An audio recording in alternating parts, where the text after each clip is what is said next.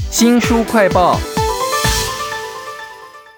有一种文类叫做谍报小说，哈，因为一直觉得它很冷很硬，所以我一直都不太想看。但是看了有一本呢，台湾资深记者李志德啊所写的《叛国者》呢，我就大为改观了。里面有很多很熟悉的政治大事，很生动的港中台的场景，还有很可恨但是又很可怜的谍报员哦。为您请到的是台湾推理作家协会的理事长东阳，来为我们介绍这本《叛国者》。东阳你好，主持人好，各位听众大家好。谍报人员哈，我想大家一定马上想到那个零零七那种很有钱又帅的哈。但这本小说的主角呢，有几个我觉得他就是见不得光，然后躲来躲去，甚至被逼供，两面不是人的。嗯，除了零零七这样的印象之外，我想说前阵子的不可能的任务，阿汤哥饰演的角色也有那种谍报人员，你会觉得说呃很帅气，那运用很多高科技，或是在故事情节的铺陈当中有很多很浪漫的部分。生死交关的时候，但是他就是一个英雄，死不了的哈。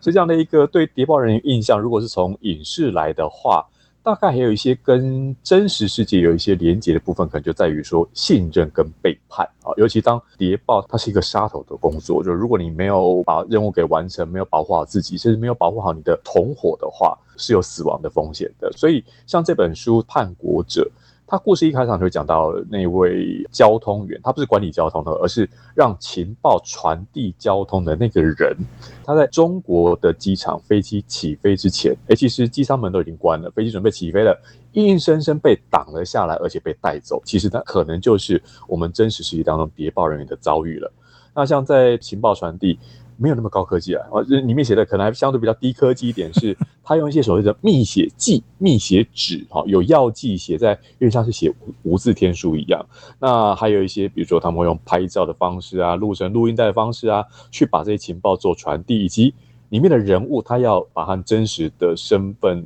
级别给隐藏起来的时候，可能用了很多替代的，包括连专案都有不一样的代码。我想这才是真正的写实的情节。我是觉得很紧张刺激的是，在飞机上面以为可以逃跑，结果没有逃掉的时候，他那个全身一直冒汗哈，然后赶快用台语，就只有飞机上台湾人听得懂的台语，跟大家讲说，赶快帮我打电话去求救，都在这本。叛国者里头，这是由台湾的资深记者李志德所写的一本小说哈。但小说当中的谍报人员呢，我看他有那种很高级的，也有在操控别人或者在中间两头牟利的，甚至是最糟的，就是你刚刚讲那个交通员，感觉他好惨哦。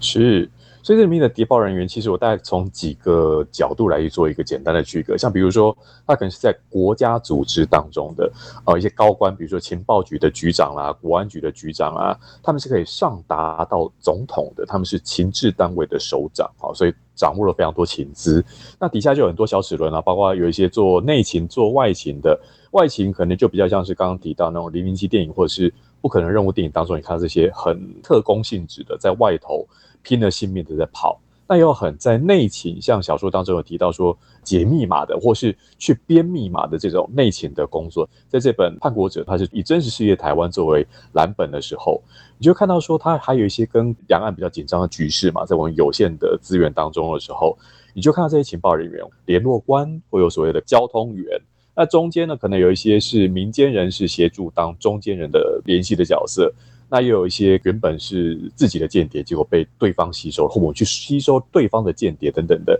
那故事当中也很提到说，在里头有一些阶级，好像比如说将官呐、校官呐，好，还有下面的许许多多的人去组成了这个非常繁复的情报网络。原本我对于这个书名啊《叛国者》是很反感的，我觉得应该又长篇大论，然后又很冷硬的东西啊。但读起来会觉得，哎，每一个人他都写的非常的逼真。比如说这些谍报员哈，有的是为自己国家效命，那有的呢可能是被对方说服变成人家的间谍了，还有反间都在里头。他们想要做间谍，应该有除了报效国家以外的其他的理由吧？嗯，好，我觉得这点间谍跟国家的关系，跟这本书书名《叛国者》，又觉得如果你身为间谍还背叛了国家，或有时候间谍啊，不是我们自己派出去的。比如说，我们去吸纳对方的人，那对方就是叛国者啊。对我们来讲，对于台湾是好的。所以，这到底哪一方面好，哪一方面坏，以及他们都是因为跟国家的关系吗？我就举个里面的故事的例子哈。台湾这一方就有一个刚开场那位交通员，他叫黄敏聪，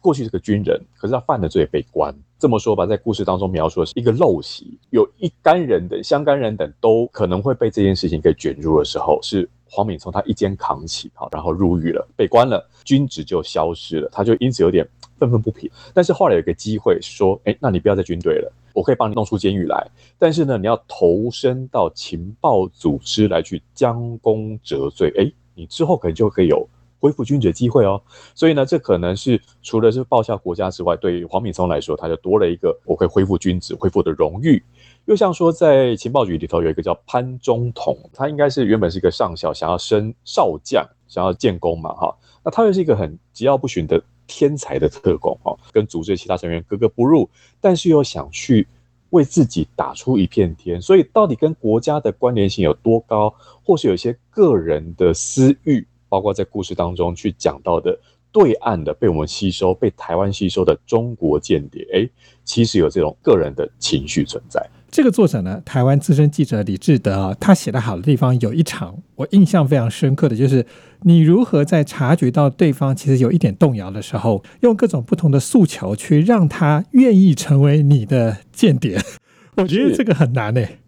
对，因为我觉得这有点算是你要知道对方的弱点或对方想要的东西。好，这可能过去我们在一些影视作品当中看到说，可能是跟钱有关啊，跟女色有关啊。诶，其实不止，因为我觉得在《叛国者》当中，他其实有讲到一个很重要的东西，就是理念。你可能是在中国，在台湾，哈，你你为不同的人在不同组织底下效力的时候，你可能因为有相同的理念，或是为求一些后路。比如说我自己或是我的家人的未来去寻求保障的时候，在整部谍报小说当中，它不只讲到情报的传递，其实也讲到人性。生而为人，但是有国家利益跟个人利益在眼前的时候，如何取舍，跟如何像刚刚讲说那种被策反的那个软肋在哪里？哎，那个打下去，对方会喊痛，对方会会臣服，那就是这本书我觉得它好看的其中一个点。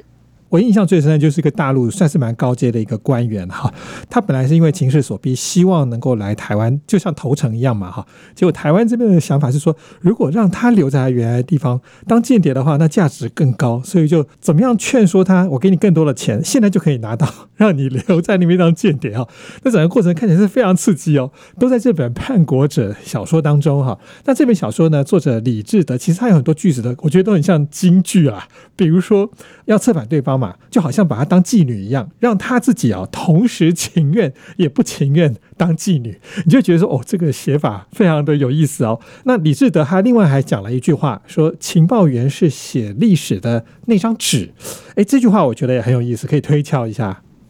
嗯，这句话其实跟书里头的一段文字，我想用比较长的文字来去描述，就是说里头讲到说，情报员跟军人是不一样的。怎么说呢？因为当时代的巨轮往前推动的时候，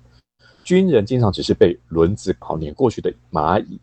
但是情报员是不一样的，因为情报员往往就是他手上的一纸情报，他手上掌握的一个情报讯息，哎，就很顺风转舵式的，一张文件、一条内线、一颗子弹，就会决定了一个国家的命运。所以情报员也常常是在历史的暗处去享受只手扭转乾坤的快感。但很遗憾的是，我们常会看到说，军人可能因为战功而受勋和表扬，他可以在众人面前受到褒扬。但是情报人员呢，往往都是不见光的，他可能就在一个小房间当中，几个人去看到了这个历史的一刻。但是历史是他们促成的，可是，在历史的书写当中，不容于他们在上头出现。这段文字呢，其实读起来也非常有感觉，但是你要搭配他的每一个角色，他们有强烈的欲望。也有无可奈何的时候，甚至在最后的时候，可能会因为他们曾经牺牲过谁哈，内心有愧疚，都非常深刻的写在这本《叛国者》的小说当中啊。非常谢谢台湾推理作家协会的理事长东阳来为我们介绍这本书，谢谢您，谢谢，请记得帮我们新书快报按个赞、分享以及留言哦。我是周翔，下次再会。